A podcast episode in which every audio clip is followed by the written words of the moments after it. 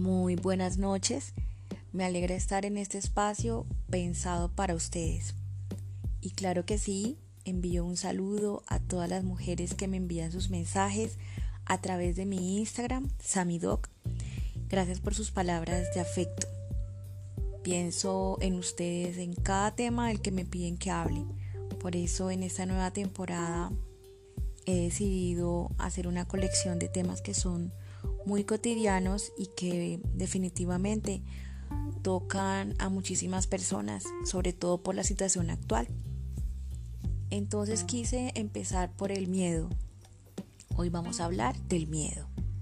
Bienvenidos. Estamos en una atmósfera con oxígeno y miedo por toda la eventualidad acerca del virus COVID-19. La incertidumbre en estos meses es muy grande y una de las emociones que se ha apoderado del planeta Tierra se llama el temor, el miedo. Bueno, esta noche, primero de septiembre, quiero que te desconectes del miedo, no lo alimentes más. Te pido que respires profundo. En cada inhalación toma vida, paz, alegría. Hazte consciente del tesoro invaluable que eres para Dios. Al exhalar, exhala todo lo que te perturba. Exhala el miedo que paraliza tu mente y tu voluntad. Colócate en una posición cómoda, la que más te guste, donde sientas que toda tu circulación fluye de una manera adecuada y libre. Oremos. Señor, colocamos todos nuestros miedos delante de ti. Caminamos confiados de tu mano Miramos el futuro con amor, con esperanza y optimismo. Clavamos el miedo en la cruz y allí lo dejamos. No miramos atrás, no volteamos al pasado. Vivimos en tu presente, en el mejor día que has creado para cada uno de nosotros, que es el hoy, y está situado en tu eterno presente, junto a tu corazón. Amén. Bueno, quizás muchas personas estarán esperando que gire el, tema en torno al COVID-19, pero resulta que no. No le voy a dar protagonismo a algo que se ha movido ya durante los últimos 5 o 6 meses de, de la temporada actual que estamos viviendo toda la humanidad, ¿cierto? Ya se ha hablado mucho acerca del virus, de la protección, de la bioseguridad, eh, solo te pido que a pesar de que hayan levantado las restricciones, sigas cuidándote, sigas pensando en que la mejor manera de dar amor es amándote a ti mismo como amas al prójimo. Y esto es sinónimo de cuidarte para cuidar a los demás también.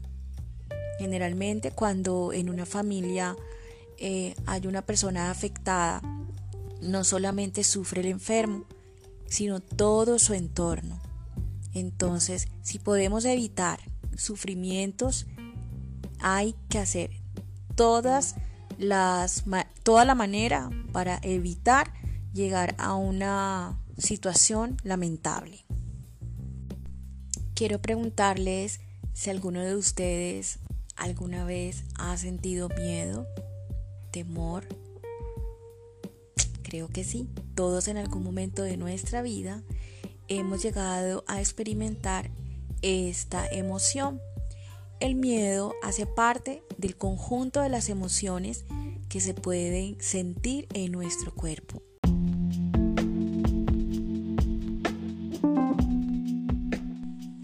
Sentir miedo no te hace menos que los demás, tampoco te coloca en desventaja. Como te acabo de decir ahora, el temor simplemente es un termómetro que te va a servir para identificar en qué clase de emoción estás. El miedo es muy antiguo. Como siempre me gusta citar eh, en la Biblia para que veas y leas con tus propios ojos que lo que digo no es mentira.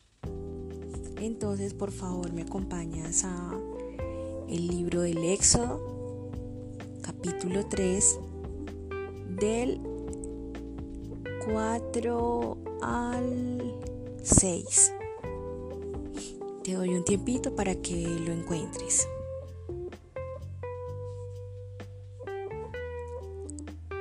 Cuando el Señor vio que Moisés se acercaba a mirar, lo llamó desde la zarza. Moisés, Moisés, aquí me tienes, respondió. No te acerques más, le dijo Dios. Quítate las sandalias, porque estás pisando tierra santa.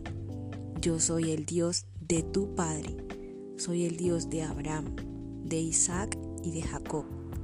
Al oír esto Moisés se cubrió el rostro pues tuvo miedo de mirar a Dios.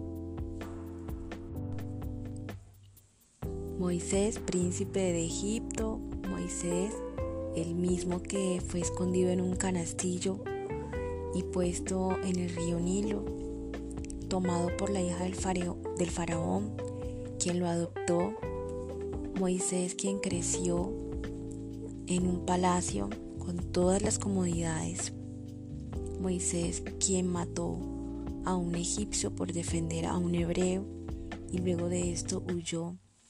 Años después se encontró con una zarza ardiente y de allí salió la voz de un Dios.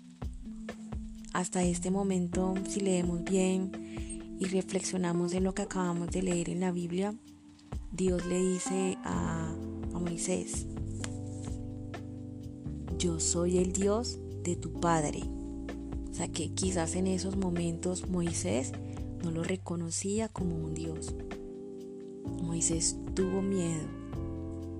La palabra dice que cubrió su rostro.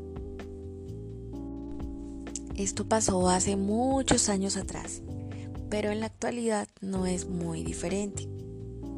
Por ejemplo, a lo largo de mi experiencia como médico, Quizás la frase que más escucho emitir de mis pacientes es, tengo miedo doctora. Sí.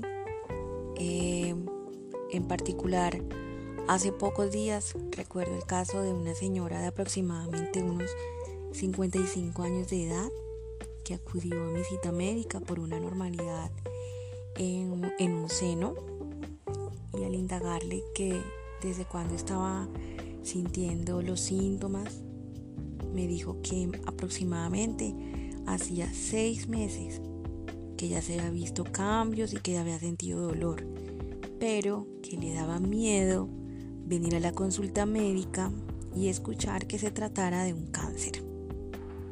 Entonces así somos los seres humanos. Siempre estamos anteponiendo una realidad que todavía no existe por miedo a escuchar lo que no queremos escuchar. ¿Qué quiere decir? Que el miedo nos paraliza. La acción correcta de la señora hubiera sido sacar una cita en cuanto hubiera notado alguna diferencia en su cuerpo, pero no lo hizo. ¿Por qué? Porque el miedo la paralizó en ese instante.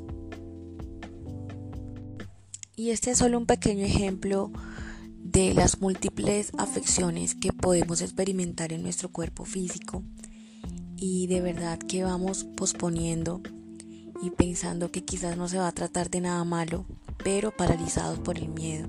No queremos afrontar la realidad, no queremos, eh, como, como se dice y como he leído en muchos libros, eh, darle la cara al miedo, enfrentarlo, tomarlo y decirle, aquí estoy, y si tengo miedo, voy a enfrentarte y voy a descubrir cuáles son las acciones que debo hacer para superarlo. Tristemente he podido constatar que muchas de estas enfermedades se pueden pausar, se pueden comenzar a tratar y detener en una fase temprana, pero por el miedo, por el temor, dejamos que todo avance. Este es un ejemplo solo de las enfermedades físicas, ¿cierto? Pero, ¿qué se espera de los trastornos mentales, psicológicos, de los conflictos internos como personas, de los conflictos que quizás cada día vivimos en nuestro trabajo, en nuestra casa, con nuestra pareja, con nuestros hijos, con nuestros malos hábitos, con nuestras malas rutinas, porque hay rutinas buenas y rutinas tóxicas. Entonces me estoy refiriendo esta vez a las tóxicas. En otro capítulo también les estaré hablando sobre eso. Rutinas buenas y rutinas tóxicas. Se estima que diariamente el ser humano genera aproximadamente 60.000 pensamientos por día y más del 70% son pensamientos negativos. Con el caso anterior de mi paciente podríamos decir que el miedo no es malo cuando nace de un raciocinio lógico ante una amenaza que está colocando en peligro tu equilibrio físico o mental o ambos. Es decir, el miedo puede aparecer como una alarma de supervivencia. Lo ideal hubiera sido sentir el miedo pero no quedar paralizada, sino decir, me he sentido algo malo, esto no está bien en mi cuerpo, debo consultar al médico para que me dé las pautas y seguir adelante ante un tratamiento que muy seguramente va a tener un, un diagnóstico, un pronóstico y un resultado. ¿Cierto? Pero como Dios todo lo sabe, a Él no se le queda nada en el dedal, en la Biblia encontramos la palabra no temas 365 veces. Es decir, Dios te da un no temas por cada día del año. Bien lo dice Él en su palabra que cada día trae su afán.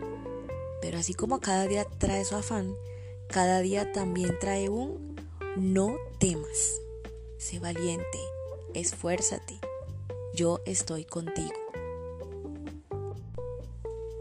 El miedo es capaz de producir cambios en la fisiología, es decir, en el funcionamiento de nuestros órganos, en los pensamientos y por ende en nuestra conducta. Cuando eres atacado por un perro, y vives esa experiencia, el pensamiento acerca de los perros te cambia y te vuelves desconfiado cuando estás enfrente de un perrito desconocido que a lo mejor no es que sea agresivo, pero por las experiencias que has acumulado te vuelves desconfiado. De esa manera podría decirte que el antídoto del miedo es la confianza. Cuando aprendes a desarrollar la confianza, aprendes a potencializar el arma más poderosa enfrente del miedo. Nunca lo olvides. Esta confianza eh, va a depender del grado de conocimiento y de relación que tú mantengas con Dios. Porque definitivamente tú no puedes confiar en un desconocido, ¿o sí? De esta manera, hablando almática y espiritualmente, el miedo quiere decir que hay más de tus propias opiniones y racionamientos que de la existencia de Dios en tu vida. Dudo mucho que una persona atea crea en alguno de los 365 no temas que hay en la palabra de Dios. Pues porque para él Dios es un completo desconocido y tú no colocas tu tesoro en manos de un desconocido. ¿Cierto? El miedo frena tu voluntad y em, produce reacciones físicas. Nuestro cuerpo sufre cambios. El corazón se acelera, lo que llamamos taquicardia. Las pupilas se dilatan, quiere decir que se vuelven más grandecitas. Y las hormonas como la adrenalina, la noradrenalina, el cortisol aumentan. Y estas sustancias son muy tóxicas para nuestro cuerpo cuando están en niveles elevados. El miedo te paraliza. Aquí quiero detenerme en explicarte que cuando estás bajo el temor no avanzas. Tus pensamientos giran en círculo, no van en línea recta para progresar, sino que se estancan. El miedo es un controlador por excelencia. Te mantiene en espera de lo malo, nunca en espera de lo bueno. Siempre te mantiene en alerta, siempre te mantiene en huida. Se podría decir que es un sufrimiento mental inútil. Yo sé que nadie tiene contabilizado cuántos pensamientos malos generamos al día. De esos 60.000 pensamientos, no hacemos una estadística de cuáles son los negativos. Sería una locura. Te pregunto, ¿cuál es tu miedo? ¿A una enfermedad? ¿Has detectado algo en tu cuerpo?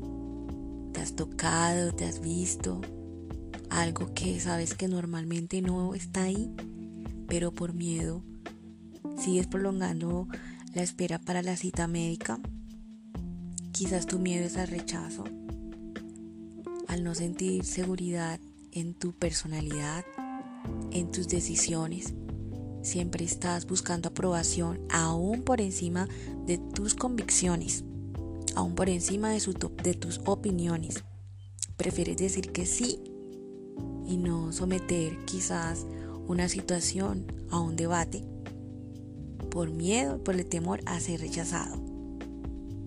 Quizás tu miedo es no poder hacer algo, dudar de que eres capaz. Quizás tu miedo es que te señalen, a que te comparen. Quizás el miedo tuyo es al cambio.